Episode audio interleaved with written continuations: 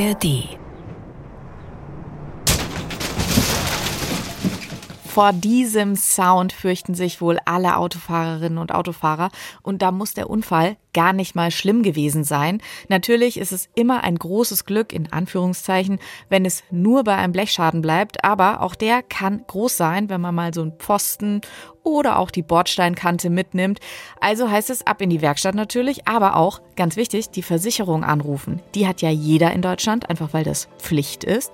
Und wer in diesen Tagen von euch, hoffentlich ganz ohne Unfall, Post von der Kfz-Versicherung bekommt, der wird wahrscheinlich erstmal ordentlich schlucken müssen, weil die Versicherungen mitunter deutlich teurer werden.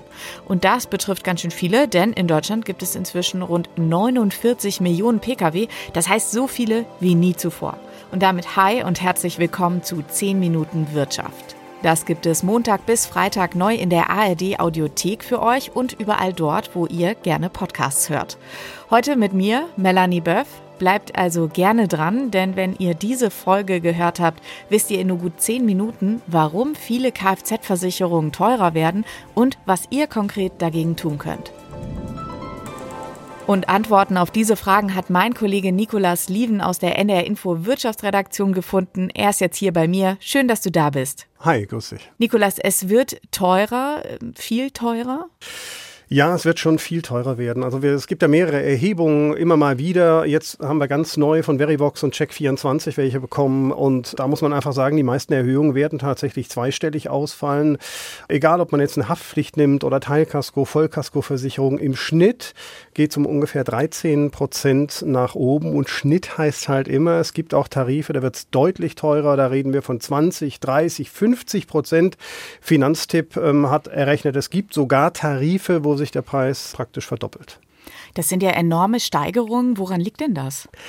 Also die Frage ist durchaus berechtigt, stellen sich bestimmt ähm, sehr viele, gerade wenn man die neuesten Inflationsdaten anschaut, im Oktober 3,8 Prozent und die sind ja schon seit Monaten ähm, rückläufig, aber das ist halt auch wieder Statistik. Der Gesamtverband der deutschen Versicherungswirtschaft sagt, es gibt eben vieles, was doch viel teurer geworden ist und dazu gehören eben Reparaturen, dazu gehören Ersatzteile, dazu gehören eben auch die Löhne, die zum Teil deutlich gestiegen sind.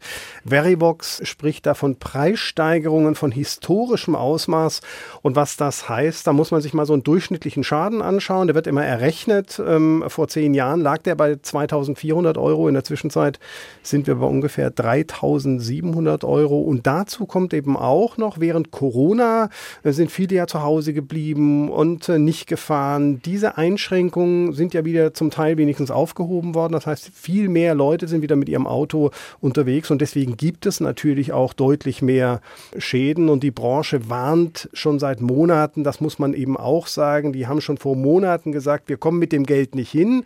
Wir nehmen ungefähr 30 Milliarden Euro ein mit den Versicherungen, aber Schäden, Verwaltung und so weiter, das beläuft sich auf äh, ja so roundabout 33 Milliarden Euro. Das heißt, unterm Strich bleibt ein Minus von ja so um die 3 Milliarden Euro und deshalb sehen wir diese Erhöhungen fast im gesamten Bereich. Mhm. Aber wenn jetzt alle Versicherungen die Preise erhöhen, lohnt sich da überhaupt Versicherungen untereinander zu vergleichen? Also kann ich da überhaupt was gewinnen am Ende? Ja, schon, weil ähm, das ist so ein bisschen wie bei den Bankzinsen, das haben wir ja auch gesehen. Die Neukunden und Kundinnen, die werden halt in der Regel immer besser behandelt als die Bestandskunden und so ist es hier auch. Da geht es einfach darum, äh, neue Kunden zu gewinnen, einfach Marktanteile zu erhöhen. Und Finanztipp, die habe ich ja gerade eben schon mal angesprochen, die haben so eine Beispielrechnung gemacht für einen jungen ähm, Fahrer. Da lag der Unterschied tatsächlich bei den Angeboten bei 840 Euro. Das muss man sich einfach mal vorstellen. Boah, das ist ja enorm. Ja, und man muss ähm, gar nicht so zwingend wechseln, sondern man darf es halt einfach nur nicht geschehen lassen. Manchmal ist es auch einfach sinnvoll, bei der eigenen Versicherung anzurufen und einfach mal nachzufragen, hört mal zu, habt ihr vielleicht einen günstigeren Tarif irgendwie im Portfolio oder auch mal ruhig damit zu drohen, zu wechseln, sofern diese Beitragserhöhung eben nicht irgendwie moderat ausfällt. Ich würde sagen, so ein bisschen Druck kann vielleicht schon mal helfen. Muss ich irgendwelche Fristen beachten? Also das heißt, muss ich mich irgendwie beeilen?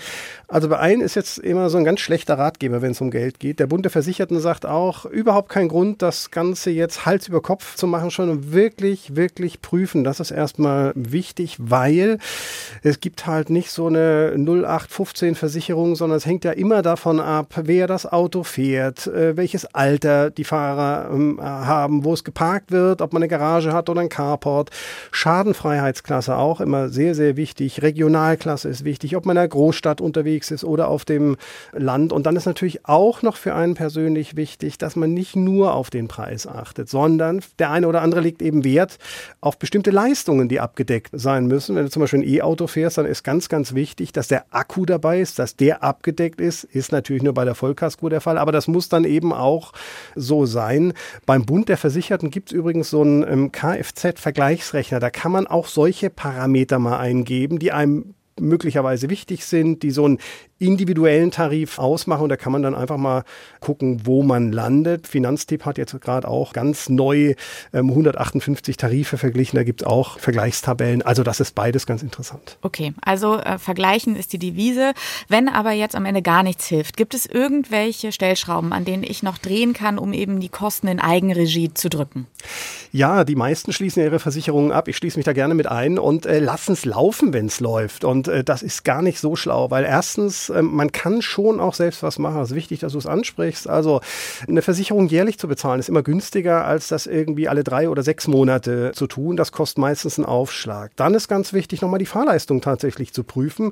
Viele ähm, sind im Homeoffice oder wenigstens an ein, zwei Tagen, fahren ein bisschen weniger. Das wirkt sich auch ähm, aus. Und dann ist es sehr häufig so, dass man, wenn man ein neueres Auto hat, ein hochwertigeres Auto hat, dann schließt man eine Vollkaskoversicherung ab. Aber jetzt ist der Hobel in Anführungszeichen mal fünf, sechs, sieben, acht Jahre alt, dann reicht halt auch eine Teilkaskoversicherung. Und dann kann man sich auch gleich fragen, Selbstbeteiligung, auch nochmal so ein Thema. Also wenn ein Schaden passiert, dann gibt es ja einen bestimmten Selbstbehalt bei Teilkasko und Vollkasko. Je höher der Selbstbehalt ist, desto günstiger ist letztendlich der Tarif. Das kann man sich auch einfach mal überlegen, ob das vielleicht sinnvoll ist. Aber wie gesagt, überlegen, weil das hat natürlich Nachteile im Schadensfall. Das ist also das, was man selbst nochmal machen kann. Und dann kann man sich die Versicherung nochmal genauer angucken. Da gibt es so, ja, so eine Art Sondervereinbarung, die man äh, schließen kann. Die einen Versicherungen bieten zum Beispiel diese Telematiktarife ähm, an, haben wir früher auch schon mal drüber berichtet. Da wird das Fahrverhalten einfach aufgezeichnet. Früher hat man da so eine Kiste eingebaut ins Auto, heute geht das auch mit einer App und spart bis zu, ja, man sagt so 20, 25, 30 Prozent. Andere Möglichkeit ist eine Werkstattbindung, kennen auch viele. Da willigt man einfach ein, dass man das Auto in einer bestimmten Werkstatt reparieren lässt. Dann haben die Versicherungen einfach Verträge mit den Werkstätten. Das spart auch nochmal beim Tarif. Man sagt so 10, 15, 20 Prozent sind da manchmal drin. Allerdings, und jetzt kommt der kleine Haken, gerade bei Neuwagen muss man wirklich darauf achten, dass der Hersteller sagt, hey, die Werkstatt ist in Ordnung, weil mhm. da geht es natürlich am Ende des Tages um Garantiefragen. Genau hinschauen, nichts überstürzen und dann die richtigen Schlüsse daraus ziehen. Vielen, vielen Dank. Nikolas Lieven aus der NR Info Wirtschaftsredaktion war das. Vielen Dank, dass du heute hier im Podcast warst. Sehr gerne. Ja, ich muss ja auch zugeben, ich kenne das auch von mir selbst. Wenn ich mal eine Versicherung abgeschlossen habe, dann läuft die schön weiter. Aber auch ich habe heute wieder gelernt, es lohnt sich, die eigenen Konditionen genau anzuschauen, zu vergleichen und eben dann auch zu wechseln oder den Wechsel mal anzudrohen bei der Versicherung und zu schauen, was passiert, ob es vielleicht doch ein besseres Angebot gibt. Und wenn ihr wirklich kündigen wollt, dann könnt ihr das in der Regel einen Monat vor Vertragsende machen. Da die meisten Verträge ja Ende Dezember auslaufen, geht das also ganz konkret bis zum 30. November. Das ist normalerweise der Stichtag zum Kündigen und Wechseln. Auch deshalb gilt der November zum Beispiel so als Wechselmonat schlechthin. Allerdings, wenn ihr eine Beitragserhöhung bekommt, dann hat man ab Eingang der Benachrichtigung ein Sonderkündigungsrecht und dann beträgt die Kündigungsfrist eben einen Monat. Also da gerne nochmal genau drauf schauen. Wie sieht es bei euch aus? Wie erfolgreich habt ihr vielleicht schon mal eure Versicherung gewechselt? Wo gab es auch Schwierigkeiten?